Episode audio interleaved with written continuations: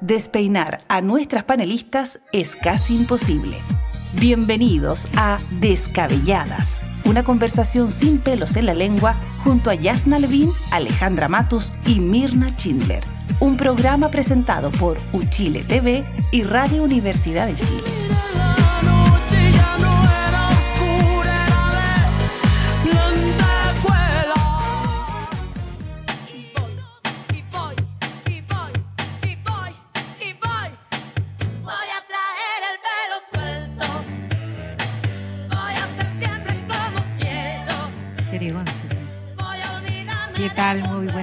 Noches, ¿cómo están ustedes?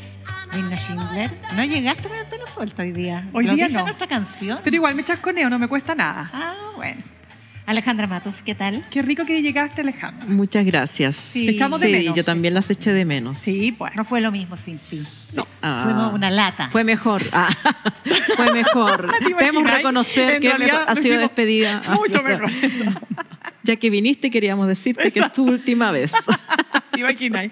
Vamos A a- lo Elon Musk Ha te despedimos sucedido. al aire. Ha ¿Ah? sucedido. No, yo quiero hablar del litio hoy día. Ah, Ya. Todos tomamos litio, ¿verdad? No, yo no. No, Todavía, pero yo creo todavía. que falta me hace, sí. ¿Sí? Falta me hace. No, pero el litio nos puede traer un salto al desarrollo. Se ha conocido la Estrategia Nacional del Litro. Litio, he dicho toda la semana litro. ¿Cuánto he dicho? Litro. ¿Pero por qué? No sé, pues vaya, es pero- lapsus Bueno, tú sabes que qué diría Freud. O sea, pues, no por- accidentes, no ahí. accidentes. No existen los accidentes, No, no, amiga. no haya el litio. No, Ya. el litio. Ya. Y aquí quiero hablar algo en serio, porque la reacción empresarial me pareció francamente vergonzosa. Una mirada decimonónica, un dogmatismo para sentirse primero descolocado, dijo el presidente de la CPC, eh, desconfianza hacia el empresariado por no tener el control en una sociedad público-privada eh, y por supuesto denostaciones varias a las capacidades del sector público para emprender. Solo decir un dato. Según eh, la revista For- Fortune, de las 10 empresas que más venden en el mundo, 6 son del Estado. Entonces, empresarios estimados, no hagan el ridículo. Mirna, con esa provocación te dejo la Quiero palabra. que, ¿Quieres que parta yo? Mira, a mí me llamó mucho la atención, igual que a ti, fíjate, porque eh, partió la semana pasada, o sea, terminaba, mejor dicho, con este discurso que lo... Ah, no, no lo comentamos, porque nosotros teníamos el programa el miércoles. Entonces, el jueves, el presidente participa en ENADE y todos estaban muy contentos con este presidente más maduro, que llevaba, ¿cuánto?, 13 meses, ¿no es cierto?, en el poder y que ya demostraba una capacidad para fundamentalmente llegar a acuerdos, ¿no es cierto? Y estaban todos súper contentos y en la noche es como que les hubiesen cambiado ni siquiera el capítulo, no hubiésemos pasado otra serie. Y era como, ¿qué es esto? O sea, el mismo presidente que en la mañana decía el presidente de eh, parecía Lagos, en la noche parecía Allende. Entonces empiezan a instalar una serie de eslogans y yo creo que lo más importante y con lo que me quiero quedar es lo que termina ocurriendo después con la bajada de los ministros respectivos de las distintas áreas y con la declaración ya no de los dirigentes gremiales, sino de los propios involucrados. Te voy a poner un ejemplo. Presidente de Albemarle, Chile, que es una de las dos empresas que explota litio en eh, el Salar de Atacama, que es el más importante junto con SQM, Ignacio Mejech. Lo que el presidente y el vicepresidente de Corfo nos han dicho nos deja muy tranquilos, dice él, y han sido súper claros. Nuestro contrato sigue vigente hasta el 2043 y así como esa declaración hubo otra. Y yo creo que eso es lo más importante para partir conversando, que primero la, la, declaración, la, la reacción como destemplada, creo yo, y luego, ok, bajemos. Lo pensaron esto, un poco más. Pensémoslo. Sí, Yo creo que, que los empresarios reaccionaron, obviamente, eh, frente a algo que no vieron venir. eh, y cuando uno no ve venir las cosas, como que se sale de madre. Pero eh, a mí no me parece tan importante la- lo que piensen los empresarios en esta materia, porque empresarios, empresarios del litio, como tú has dicho, hay dos. Los otros están hablando En futuro. Eh, Son Los otros sacan amiguis, madera, sea, los otros sacan vino. madera, pescado, vino. O sea, papito, usted no está invitado a esta mesa muy bien merecida, muy, muy, se agradece que opine. Pero, pero ¿cómo puedo opinar yo? ¿Cómo puedo opinar cualquiera que no está metido en el tema, no tiene mayor relevancia lo que puedan decir. Es una reacción corporativa, tal como tú dices, dogmática. Pero muy soberbia, además. Eh, pero, eh, claro, pero que refleja otra cosa. Está hablando de otra cosa, está hablando de un país donde eh, em, hay ciertos temas que parecieran estar fuera del ámbito democrático. Hay ámbitos de, de nuestra vida colectiva que a este grupo de empresarios que se asociaron en el pasado y están acostumbrados a defender sus puntos de vista ante el Estado, pasando por encima de la decisión colectiva y de la decisión del soberano para imponer sus puntos de vista. Entonces, eh, creo que eh, eso es lo que es, es disonante. Es como perdón, pero estamos en un proceso constituyente, trucho, tuerto, poco bueno, malo, pero estamos en un proceso constituyente precisamente porque hay una crisis de ese viejo mundo, de ese viejo mundo donde los empresarios, eh, eh, eh, la primera actividad de los y las presidentes, ir a hablarle a los empresarios, donde los empresarios sacaban una declaración que pesaba más que en su momento que la declaración de los obispos. Son dos poderes que han ido perdiendo su presencia en la sociedad porque lo tienen que perder, porque son los llamados poderes fácticos. Entonces que de repente como que resuciten los poderes fácticos y hagan este despliegue comunicacional es lo que a mí me, me parece como un poquito fuera de foco. Pero más allá de eso, a mí lo, el tema del litio creo que es una jugada excelente de, del presidente Boric, porque entronca con un sentimiento nacional chileno. Es un sentimiento nacionalista, hay que decirlo, pero eh, muy... Es con como muy de buena con familia. de vino tinto. El cobre es nuestro, el cobre eh, fueron los militares bajo la dictadura, fue el ejército el que se opuso a la privatización del cobre porque de Codelco. De, de, Codelco, Claro que hasta ahora, en ese momento solo existía Codelco. y, sabes Eh, tú que también fueron los militares los que se opusieron a que el litio fuera concesible. Eh, con- Claro. claro. entonces, ¿por qué? No, no solamente porque los militares, que bueno, que están defendiendo el interés nacional, sino que hay cosas que ni las dictaduras pueden hacer, Increíble. ¿eh? ni los poderes, ni los imperios pueden hacer, que es ir, ir contra los mitos colectivos más potentes. Y uno de los mitos colectivos más potentes en Chile es que el cobre es nuestro y ahora el litio entra en esa categoría. Y que el presidente haya hecho esta declaración, que convengamos, él mismo lo dijo, ni Allende ni Lagos, ni lo está estatizando, ni lo está licitando, simplemente está diciendo vamos a hacer una estrategia porque el litio es nuestro. El, el- el litio, eh, es- estuve estudiando también, es, es un mineral, no es una sal, es, una- Claro. un, es un mineral Claro. que está eh, en la tierra, no lo crea un empresario, no lo inventa un empresario, está ahí para explotarlo. Y todos entendemos, y todas y todos entendemos en Chile, que es chileno. Y por lo tanto, creo que entroncar con ese sentimiento es políticamente eh, saludable para quien lo hace y es muy contraintuitivo, muy contracorriente salir a decir, no, es que nosotros lo vamos a- nosotros lo hacemos mejor, nosotros, solo nosotros podemos explotar el litio, los privados, creo que eso es lo que está fuera de época. Mm. Ahora, eh, lo que es contraintuitivo también es no haber salido a disputar el debate estratégico, me refiero a los empresarios de nuevo, eh, desde la perspectiva de aquellos temas que instaló la Estrategia Nacional del Litio, temas nuevos. Primero, cómo extraerlo sin gastar tanta agua como extraerlo por la vía de la reinyección de salmuera. Segundo, crear un instituto de eh, el litio para poder investigar.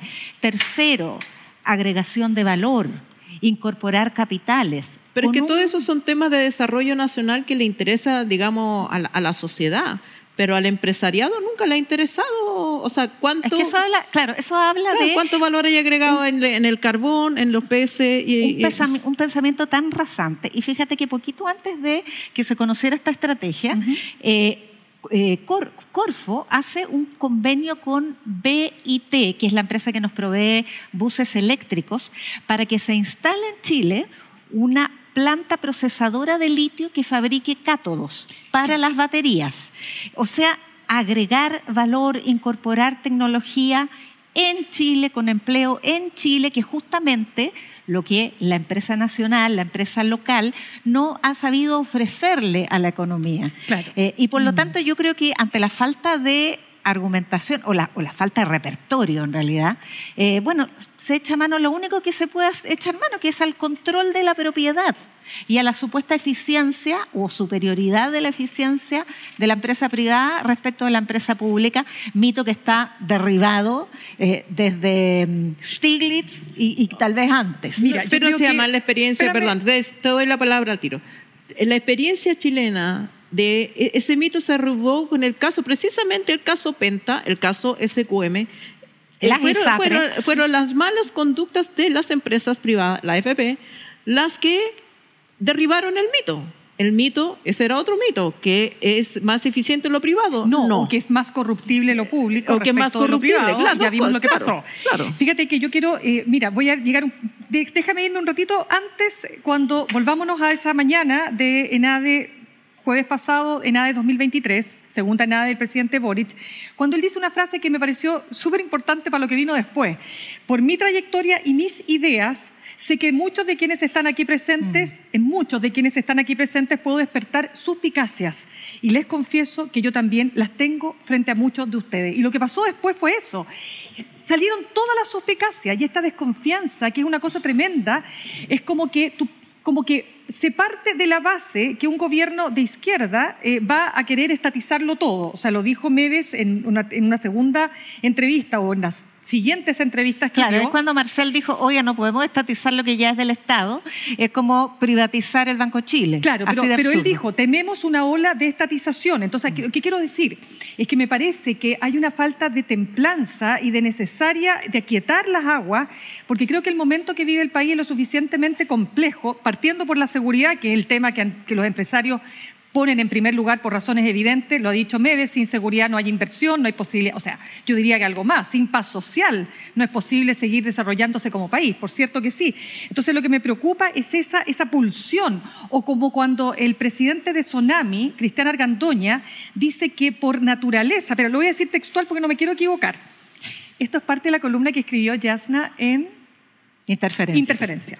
Dice, no, No, pero, es pero yo no escribí eso. No. Yo copié eso. Yo, te lo, yo le puse. Lo cité, lo cité, Lo es lo correcto, porque Es no que lo creo que es importante No, revisar cité. las cuñas, como decimos los periodistas, porque decir que no es compatible la coexistencia de actores privados y públicos en la administración de una empresa, por cuanto los criterios de una empresa privada, escuchen bien, no responden a intereses políticos, sino técnicos de mayor eficacia y productividad. O sea, Codelco está llena de decisiones políticas, no técnicas. Entonces, a mí me parece una definición que yo francamente digo, ¿en qué mundo vive este caballero?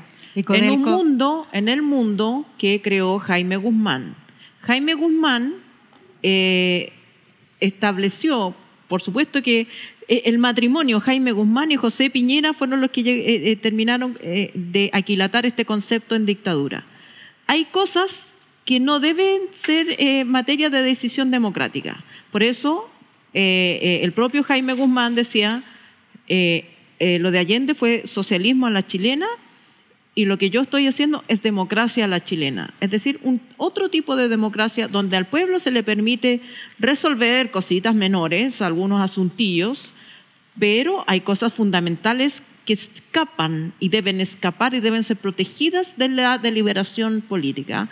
Entre ellas, el modelo económico y el- la propiedad privada la pone, hace una argumentación religiosa de que la propiedad privada está antes que el Estado. Claro. Es natural, y, y- y me sorprende que, que, eh, que se el use Estado, el además, naturalismo. recordemos que el Eh, Estado somos todos los chilenos, claro, somos no, una claro, no es Claro, es entelequia. como que, eh, claro. Pero este argumento es que esto, es- esto es previo. Entonces la reacción, lo que están diciendo, bueno, que eh, eh, todo- eh, el contenido de la reacción no es importante porque en realidad no están defendiendo la eficiencia de nada. Si, no se haga- eh, eh, si tuvieran algo que quejarse, decir, bueno, es, ha sido poco eficiente el Estado en la explotación del litio, todavía no, todavía no pasa. Claro. Todavía no pasa. No Entonces, pasa. claro. Pero Pero, entre ellos- el- pero lo que sí están haciendo es defendiendo un supuesto derecho natural de los empresarios, de Claro. estos empresarios, porque tampoco de otros, de estos empresarios, para explotar el litio por sobre cualquier voluntad O sea, y decisión soberana. Y eso me parece que es Solo para inaceptable en cerrar, el sistema democrático. Sí, solo para cerrar, Yarna, yo también creo que, o sea, evidentemente que hay empresas públicas que lo han hecho muy mal y probablemente tienen que hacer una total redefinición, pero más allá de esa discusión que es obvia, si nadie está diciendo que lo estatal por naturaleza es, es eh, eh, como, al- a ver, persigue, ¿no es cierto?, un afán altruista, eh, eh, qué sé yo, eh, por sobre el bien y el mal y por lo tanto toda empresa estatal por naturaleza, no, por supuesto que no es por naturaleza eficiente ni, ni nada que se le parezca.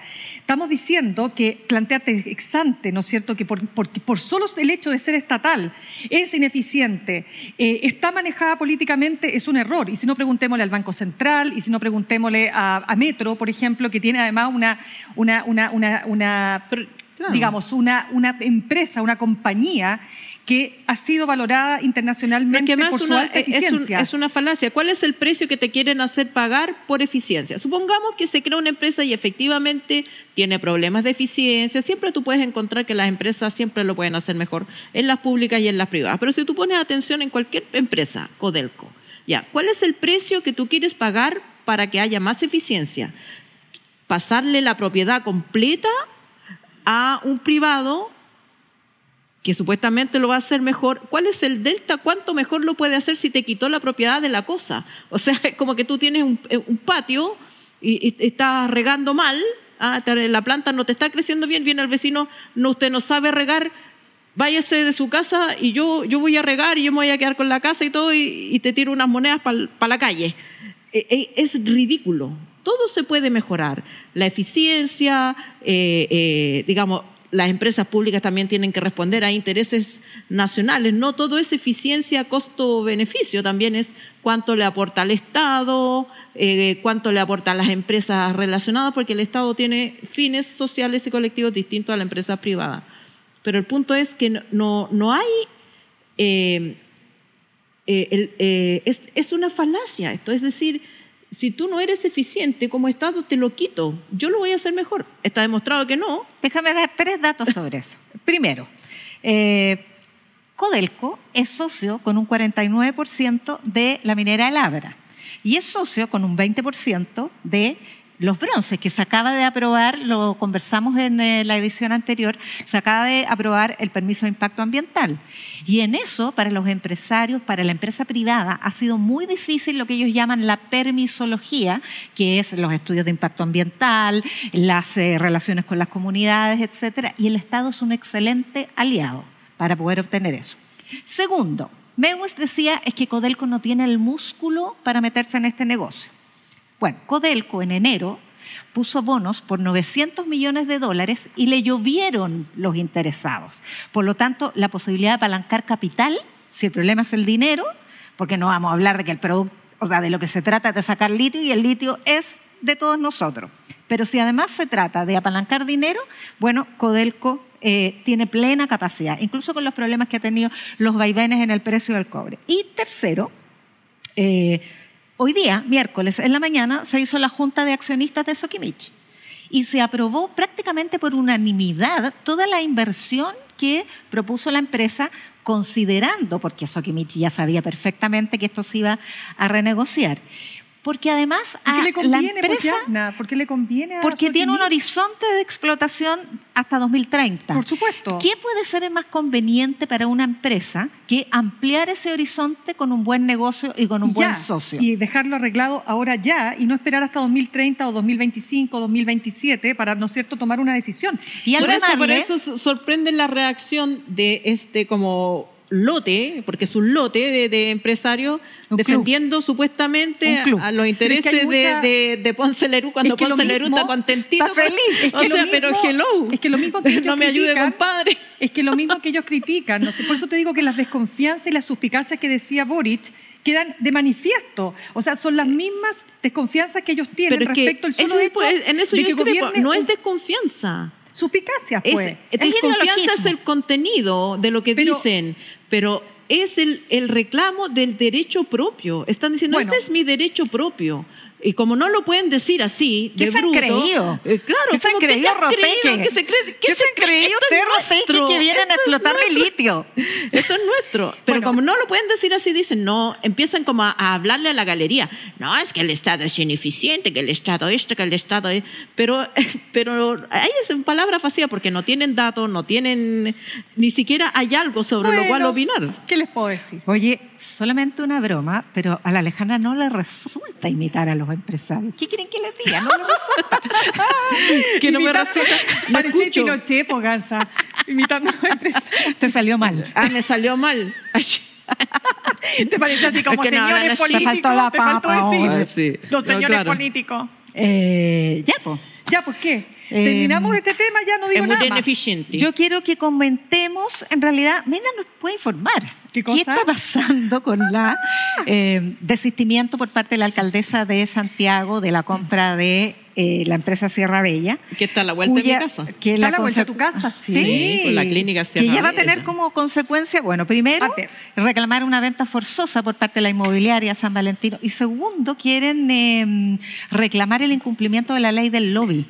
O sea, viene, viene pesado. Ya, lo del lobby lo despejamos al tiro. Mira, eh, lo del lobby se supone que no se habría incumplido el lobby porque quien llama eh, a esta reunión, por Zoom, entre paréntesis, pero da lo mismo, es reunión al fin y al cabo, es la alcaldesa. Sería eh, incumplimiento si acaso hubiese sido el, el- el que está ofreciendo, el, El dueño, del el dueño de la, de, la, de la clínica hubiese pedido la reunión. O sea, eso...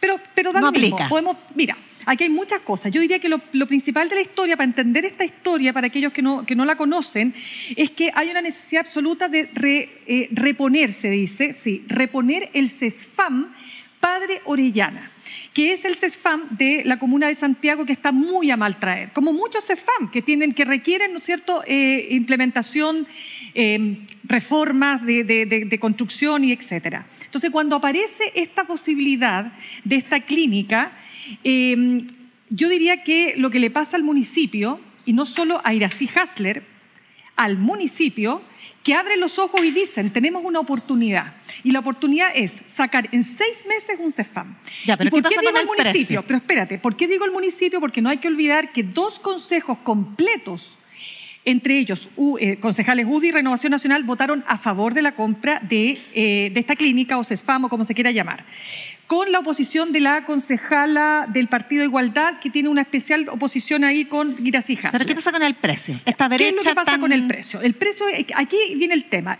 En Los, los consejeros, o sea, los concejales dicen es que no teníamos toda la información. Eso es lo que dicen hoy día. Aquí lo que pasa es que la el informe de la Contraloría señala que no se hizo una justificación del precio. ¿No es cierto? Mira estos precios y dice, esta clínica estaba ofertada, aparecía en un portal inmobiliario por un valor algo así como de 3 mil 2.000, millones claro. de pesos y aquí me aparecen 8 mil. Y había sido comprada por el y vendedor. había sido comprada por el todavía. dueño por 2.200 millones de pesos. Eso es real. La explicación de por qué la compró tan barata, él va a decir que porque eh, la familia que vendió estaba apurada por vender, esa es otra historia. Pero el asunto... Bueno, es- todos tenemos derecho a hacer buenos negocios. y pa- aparentemente lo que yo sé hasta el minuto que no es un delito comprar barato. El asunto es que por qué de 3.000 o de 2.000 pasamos a 8.000. Y es ahí donde la Contraloría lo que dice, y es ahí donde se pone la cuesta arriba para ir así Hasler, es que esto no está bien fundamentado. ¿No es cierto? No está bien explicado. Aquí falta información, detalle, bla, bla, bla, más allá de lo que dijeron los tasadores.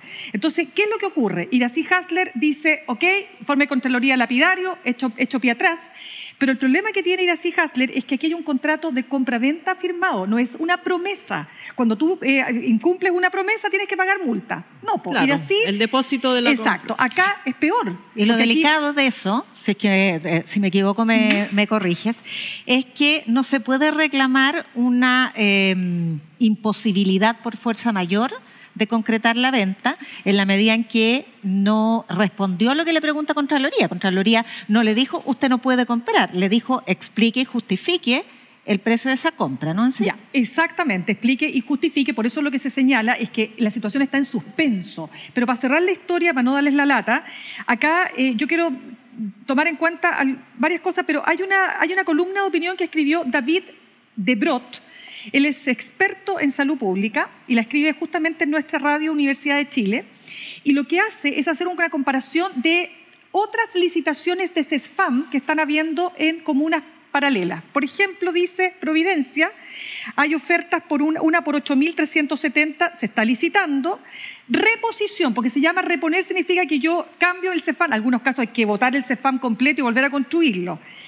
Por 8.000, otro por 9.000, después dice en Renca por 7.000 y tanto y en Maipú por 7.261. O sea, estamos hablando de precios más o menos parecidos. ¿Qué dice? A ver, la parte interesada que es el que que vende, el dueño. Lo que está diciendo esa parte interesada a través de su abogado es que básicamente acá no se está considerando el valor social, que toda construcción, esto no es una casa, no es como que yo me compro una casa y voy a vivir con mi familia, acá estás hablando de un de una clínica que está lista una inversión pública. De una inversión pública que tiene un valor social porque va a favorecer a X, X, X personas. Rentabilidad social. Y eso se o sea, eso se calcula y tiene un valor mercado. Entonces, el precio de los 2.200, que es la tasación fiscal, que todos sabemos que la tasación fiscal siempre es un tercio de lo que vale realmente el, el inmueble en este caso, no dice relación con el valor comercial. Entonces, en esta columna, este experto dice que esa cifra le parece correcta. Y para cerrar la historia, y con esto termino, la parte interesada, los dueños de la clínica eh, Sierra Bella, le pidieron un informe a la Universidad de Concepción. Y en ese informe, la Universidad de Concepción concluye que el valor debiera ser un 10% más. Entonces, la pregunta que nos hacemos hoy día, ¿es esto un tema técnico de más tasaciones más o tasaciones menos? ¿O este es un problema de gestión donde pareciera ser que la alcaldesa no hizo bien la pega? O sus asesores. Ahí yo dejo, y hay una tercera opción. La dejo plantear, no tengo idea yo creo que, que, obviamente aquí hay eh, eh, también intereses políticos. Por supuesto que es muy rentable políticamente golpear a una alcaldesa comunista y decir que aquí, eh, porque siempre las sospechas de corrupción han estado en municipios de otros denominaciones políticas, desde el PS a la UDI, pero una alcaldesa comunista en la comuna de Santiago, que tradicionalmente ha sido una comuna con alcaldes y alcaldesas de derecha, es muy rentable pegarle. Y creo que eh, en, esa, en esa gestión, por supuesto, la alcaldesa lo ha hecho mal, porque si las cosas son como tú las estás explicando, ¿por qué no las explica así la alcaldesa? ¿Dónde están los concejales que aprobaron estas decisiones y que están todos fondeados. Dicen que no tenían toda la información o que la información que les entregaron no fue la correcta para tomar la decisión. Entonces son, por lo menos han pecado de negligente, porque se supone que yo voto y, me están pagando un sueldo. Y, dos, y dos consejos, ¿ah? Claro. Fueron dos.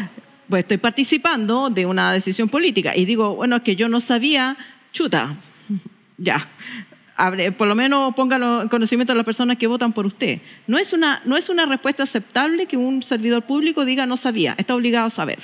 Está obligado a saber porque para eso está ahí, digamos, no iba pasando y alguien le preguntó en una encuesta callejera, ¿no? Eh, pero políticamente ha sido mal gestionado, porque si, si, si la compra es cierta, es justificada y el precio es razonable, y es razonable explicar cómo pasa de 2.000 a, a 8.000, entonces la compra debiera continuar.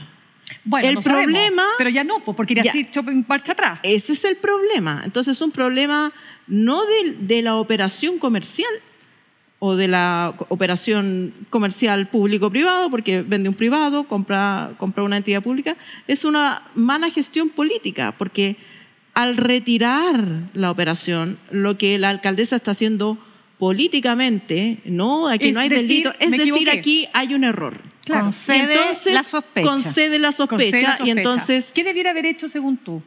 Yo, creo, que, esa decisión se tomó, yo creo que esa decisión se tomó también porque todo este proceso había sido un desangre comunicacional y político. Muy, muy mal llevado, yo eh, diría. Mal llevado, pero además con prensa que no es muy amigable.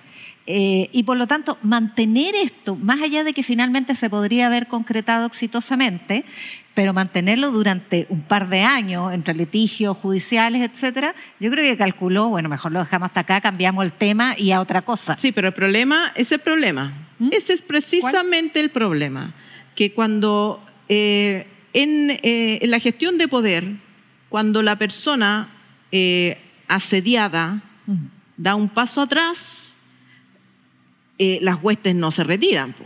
Atacan En la más. Debilidad, No, sí, ese punto está súper interesante. entonces en la debilidad, eh, ¿Saben eh, en la capotera es tremenda. Entonces, como ella fue la que dio el paso atrás, da lo mismo la información técnica a esta altura. Queda la sospecha eh, en todos los sectores. Yo he escuchado a gente incluso dentro del Partido Comunista decir, chuta, parece que entonces Algo hay. algo hay. Ya, pero vente para acá, vente para acá, vente para Vamos, acá. pues. Ya volvemos con Descabelladas, junto a Yasna Levin, Alejandra Matus y Mirna Schindler en Radio Universidad de Chile y Uchile TV.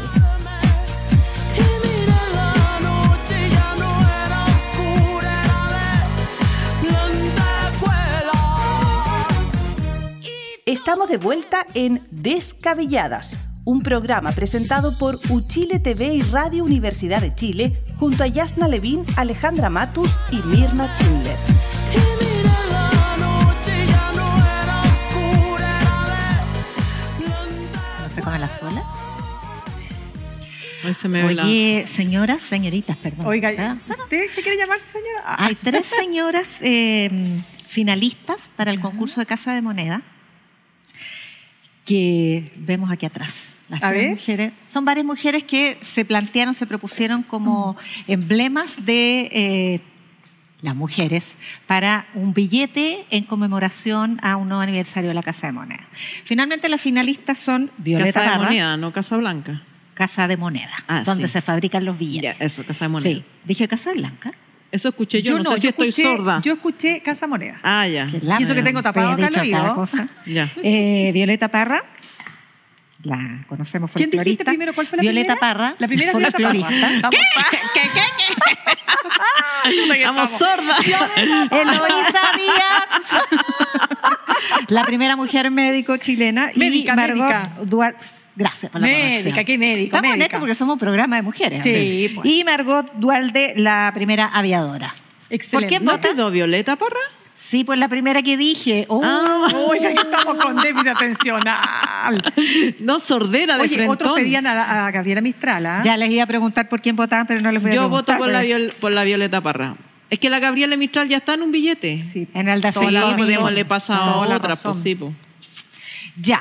Ya. Entonces, Hemos visto, hemos visto imágenes bien desgarradoras de eh, migrantes que se sienten bastante hostilizados ahora por las oportunidades que buscaron en Chile y quieren volver a Venezuela a través de Perú. Y están parados en tierra de nadie, en la línea de la Concordia, no los dejan pasar a Perú porque no tienen documentación y no quieren volver a Chile por los problemas que ya están, eh, están experimentando.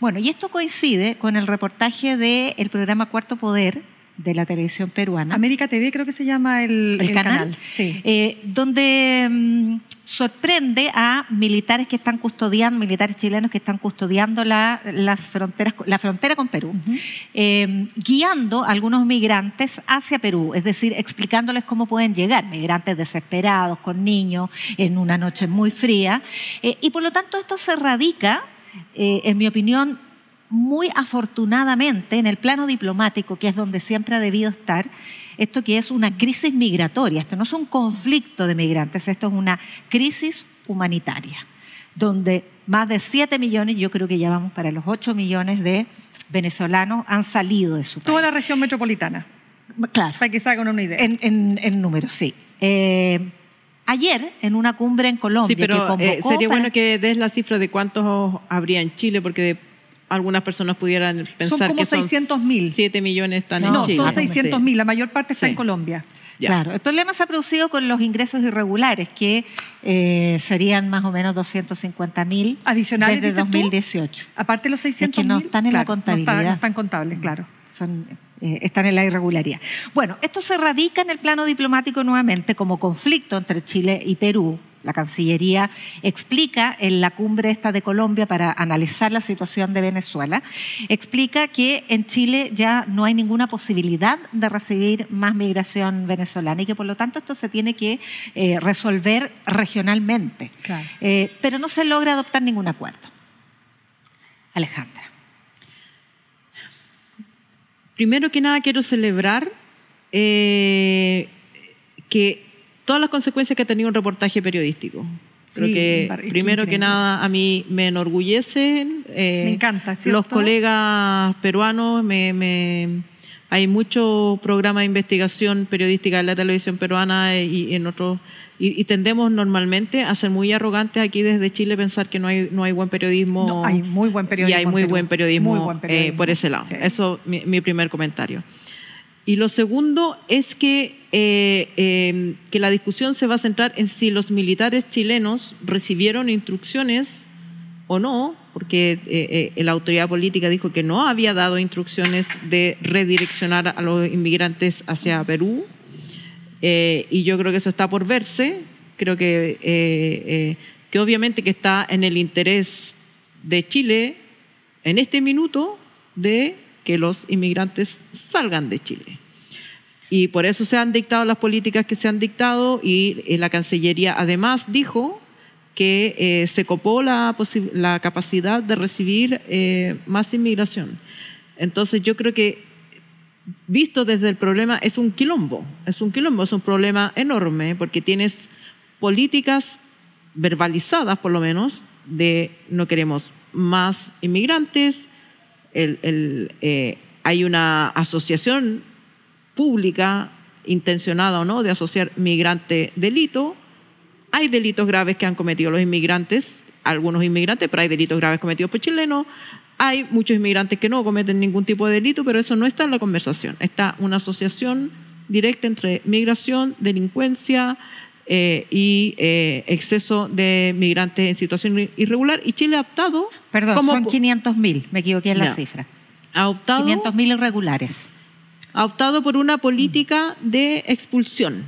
Esa, eh, en términos concretos y, y- y directos, es usted no está regularizado, no tiene eh, documentación, expulsión, no tiene Bueno, capacidad. el proyecto de ley establece que eso sea criminalizado, sea tipifa- Todavía tipificado peor, como claro. un delito. Entonces, pero no hay ninguna, eh, eh, con lo brutal que es esta política, no hay ninguna institución estatal que lo operative. ¿Qué hacen los gringos? Tienen campos de concentración de inmigrantes. Tienen centros. son, campos de, son campos de concentración. Yo los conozco. Son campos de ¿Te concentración. acuerdas las jaulas con niños Entran de, de sí, Donald Trump? y que no han terminado, ¿ah? no han terminado. Entran y nunca sabes cuándo van a salir. Y el único delito es no tener Papel, una, o sea, no tener, un- eh, una, digamos, una un- visa. una visa Claro. allá.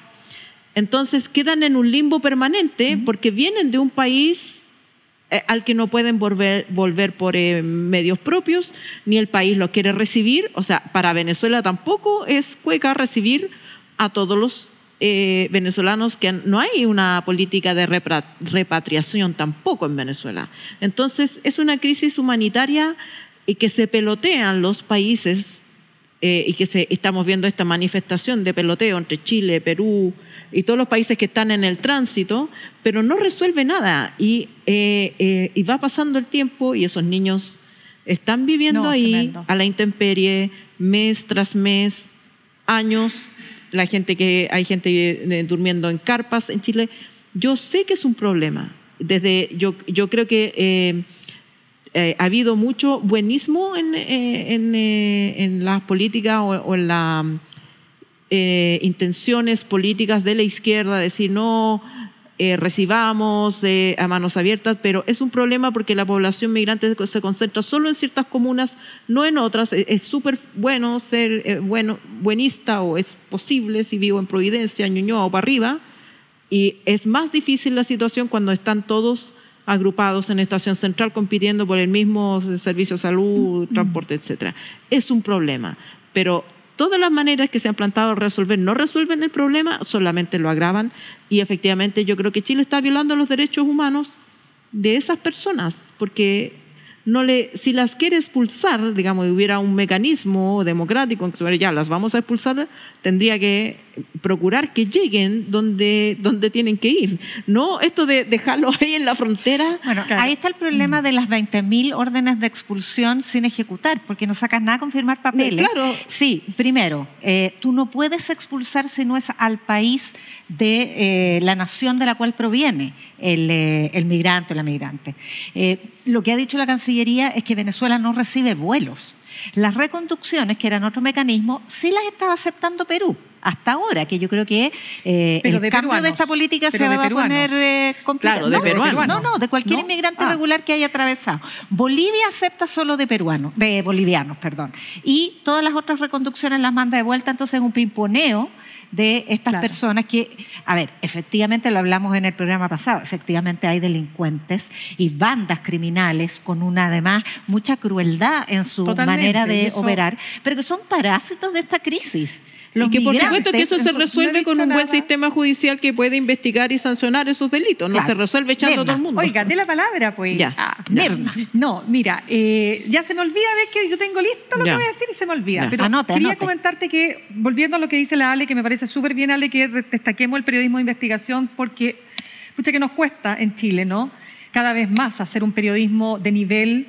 Eh, en televisión, no quiero, En por favor, o sea, claro. déjenme, por favor, yo sé que no tiene que ver directamente con la migración, pero por favor permítanme decir lo que pasó esta semana con este eh, evento de este funeral narco, donde los matinales se hicieron un festín. Esto era el Truman Show, pero elevado a categoría suprema, ¿no es cierto? Donde justamente lo que Cadena quieren los narcos, nacional. cadena nacional. Si lo- cuando hablamos de, de la criminalidad narco y de todo lo que significa el crimen organizado y de las prácticas que vienen de afuera, por cierto, también, lo mejor que le puede pasar a ese mundo es que los televisen. po. Por supuesto. Imagínate eh, lo que eh, es cadena nacional. cadena nacional, Todos los canales, todo porque el puntito más, el puntito menos, ya. Eso pues, me permito decir un paréntesis. Entonces, quiero destacar este reportaje de, de- del- de Perú, de este canal, porque es un reportaje de mucha altura, donde la periodista estuvo un día, una noche y logró esto que vimos, ¿no? que son las imágenes, pero que no solo tienen que ver con si los militares o no colaboran y están mandatados para aquello, fue una acción personal, que no la pueden hacer, por cierto que no. Quiero quedarme con la imagen de una madre que no debe haber tenido más de 23, 4 o 25 años, con una guagua de cuatro meses. Guagua de cuatro meses, madre eh, sola a la intemperie, tratando de ver cómo salen, porque como tú bien dijiste, Yasna, ellos lo único que quieren ahora es irse de vuelta a sus países, a Venezuela. Y aquí hay un drama, drama brutal, de guaguas, niños, niñas. O sea, aquí efectivamente lo que tú dices, Ale, es muy cierto. Aquí hay un tema brutal de violación a los derechos humanos porque migrar no es un delito, es un derecho que se tiene que regular, por cierto que se tiene que regular. Y no olvidemos que esta semana el canciller dijo que estamos ya sobrepasados. Algo así dijo, estamos, no solo la palabra Ya no- sobrepasados, dijo... que como que se copó la capacidad Ya, de absorción. ya no no puede. copado. Ya no se puede. Copado, Y solo cerrar con un estudio que hizo eh, la Universidad Central, entre los cuyos participantes está Axel Callis, amigo de la casa o amigo nuestro, lo decimos, director de Data Influye, en que hace un estudio respecto de lo que se llaman las famosas corrientes subterráneas. ¿Y qué significa esto? ¿Qué es lo que dicen los medios por acá y qué es lo que dice la ciudadanía por acá abajo? Y fíjense ustedes que en materia migratoria, mientras los medios ponen el acento, obvio, migración irregular, eh, delincuencia, tren de Aragua, obvio, por cierto que esos temas son súper importantes, la gente, ¿saben lo que está refiriendo respecto a la migración? Y esto es súper heavy. Es que los migrantes me están quitando mi posibilidad de tener un cupo en un jardín infantil, eh, en un eh, eh, me van a quitar el trabajo, eh, me van a impedir entrar al colegio que yo... ¿Te fijáis? Y eso es súper importante verlo, porque ahí donde dice Axel, lo conversábamos hoy día, está aquello que dicen que no vimos venir. Y ahí hay un mundo de personas que está pensando algo muy distinto a lo que dice acá la- el, el mainstream de los medios y que yo creo que hay que atender. La población siente, equivocadamente o no, que esos migrantes les van a quitar sus derechos. Y a mí eso me parece súper preocupante ya. Bueno, y las cifras, de hecho, el polígrafo del Mercurio rectificó una cifra de la franja de los republicanos respecto de ese temor, porque eh, sostienen justamente aquello, que ya los servicios de salud están colapsados por migrantes y es solamente un 3,5% de extranjeros el que se atienden esos servicios, según la investigación de, de este, de este diario. Ahora, el fenómeno, el fenómeno que sí es nacional, es el de eh, los narcofunerales. Y tú lo mencionaste ahí, los medios de comunicación han tenido un papel. Yo Vergonzoso, me recordaba del tiempo, de los tiempos del más cruento terrorismo en Europa, de la ETA, del IRA, cuando los medios de comunicación se hicieron, tuvieron una reflexión respecto de si difundir o no difundir este tipo de acciones. Bueno, yo no sé el- si han, han- han variado las enseñanzas en las universidades, pero hasta donde yo voy, en mis libros, tú no haces apología de la De violencia. Ni de, de- de ningún tipo de, de violencia, porque Claro, podríamos ser origen de narcotráfico, puede ser origen terrorista, puede ser De género. eh, de género, puede ser una secta, como fue la secta Huaco, que ya. Cualquiera de, cual- no se hace apología porque eh, eh, hay un, si bien se discute todavía en la academia de si incita a la violencia, lo que aparece en la televisión, lo que sí hay una validación cultural. Y hay una validación cultural, salimos en la tele. Pero por- salimos y- en la tele. en cadena nacional. En cadena nacional y, Pero- y eso Pero hay otro valida. factor, que es el temor. Estos narcofunerales buscan infundir el temor, buscan no solo la, la validación, No sino que si posicionarse buscan, no como sé. sujetos de Lo que pasa es que también ahí empezamos a hablar de que. y al difundirlo, entonces tú muestras que hay un control, que están la- las eh, vías cortadas, que Claro. se suspenden las clases en los colegios, que hay verdaderas escoltas el narcotráfico policiales. es un negocio. Y lo que busca un negocio son ganancias. Publicidad. Y, y Gratuita. publicidad y eh, personas que adhieran a- al negocio, ya sea como trabajadores, los soldados y los, la gente que trafica, como los consumidores. Y cuando hay una validación cultural, obviamente que eso hay no olvidemos que hay una discusión mundial de si las drogas debieran ser o no legales en la que participó nada más y nada menos que el expresidente Ricardo Lagos, que dijo que había que legalizar eh, eh, la cocaína porque esta batalla, con esta guerra contra el narcotráfico es inganable. Pero ese es otro tema. En, en el, en el momento actual, supuestamente hay una política de eh, control de estas bandas que hay, hay que investigar. O sea, como diría mi amigo de la Pobla, el Vamos chancho está tirado. El chancho está tirado. O sea, están ahí los soldados, los jefes y todos participando.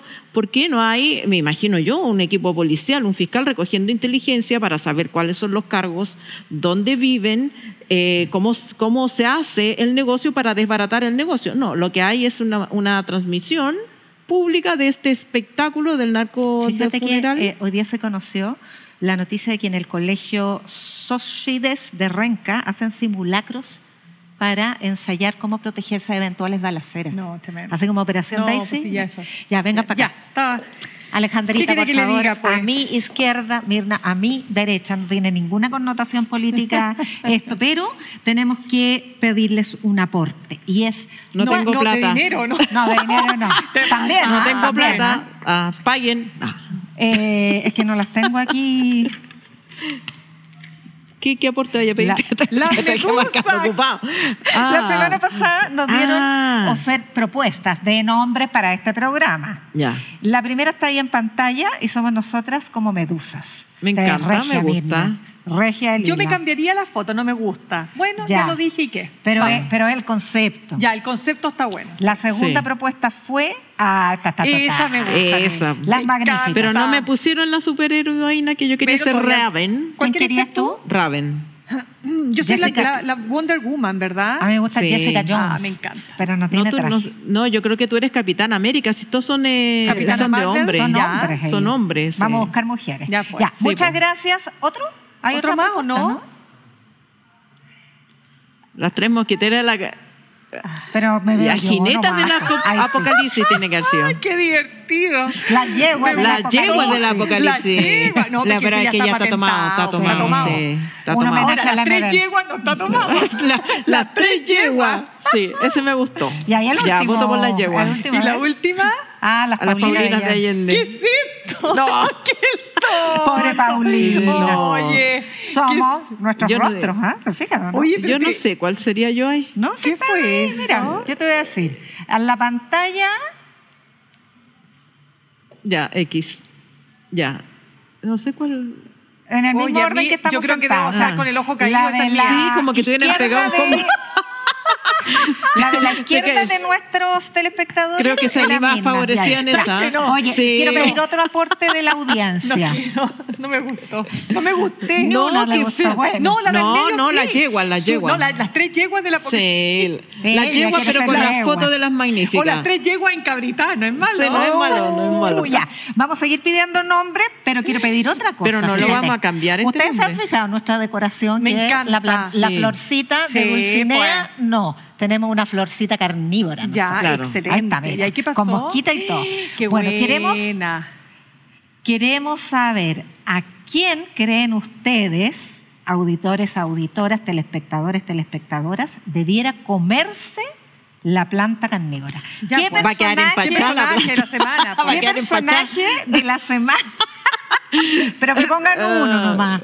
Propongan, porque yo ya tengo uno, pero no lo puedo decir porque No, nada que ver. no, po. Bueno, ponte tú. Casi se comen a Elizalde en el Senado. Casi, no, Elizalde casi se, se come a. Así, Oiga, pero no a ver, diga eso, casi se comen, como- casi se comen a Lagos, casi se comen a Lagos por apoyar a Rabinet y bueno, Hoy no hablamos no. de Pero eso, el caballero se dio una vuelta carnero, así como a lo, a lo Michael Ya, Jackson, pero, también de entre sabía, también de también Sí, de de entre entre C, C, de no, pero. Sí, De entre ese señor. Sí. Ya, tenemos que irnos, por favor, nos proponen. ¿A qué personaje público, ojalá, la política, porque eso es lo más Ojalá, sabroso, ojalá. se tiene que comer nuestra planta carnívora y Publi- perdón, en político o gremial. Encuentro que habría- pues. hablamos un poquito. me tinca pues. aquí quería los empresarios. Se le notó resentida. Resentida. Ya, Amarga. Nos puede ver, por supuesto, retransmitidos, retransmitidas en YouTube. Nos va a encontrar, porque usted sabe, si nos busca, nos encuentra en nuestras redes sociales. No cuesta nada, nada, nada encontrarnos, eh, nada. En todas partes. Twitter, Instagram, en TikTok ¿Para qué me estamos, ¿no? Como- Porque tú usas mucho... La tecnológica. Yo tú con eres la suerte tecnológica. uso Instagram porque es más amable que Twitter. Twitter lo tengo ahí como en barbecho porque le tengo... Te tratan mal. A todas las mujeres tratan mal. mal Ya. Twitter. Ay, mira, lo, Lo sacaron. El hashtag, ¿cuál? Descabelladas. Descabelladas. Es que lo sacaron. Hashtag descabelladas UCHTV. U Chile TV. Listo. Chao, muchas gracias. Nos vemos el próximo miércoles a las 9 o nos escucha también en Radio Universidad de Chile.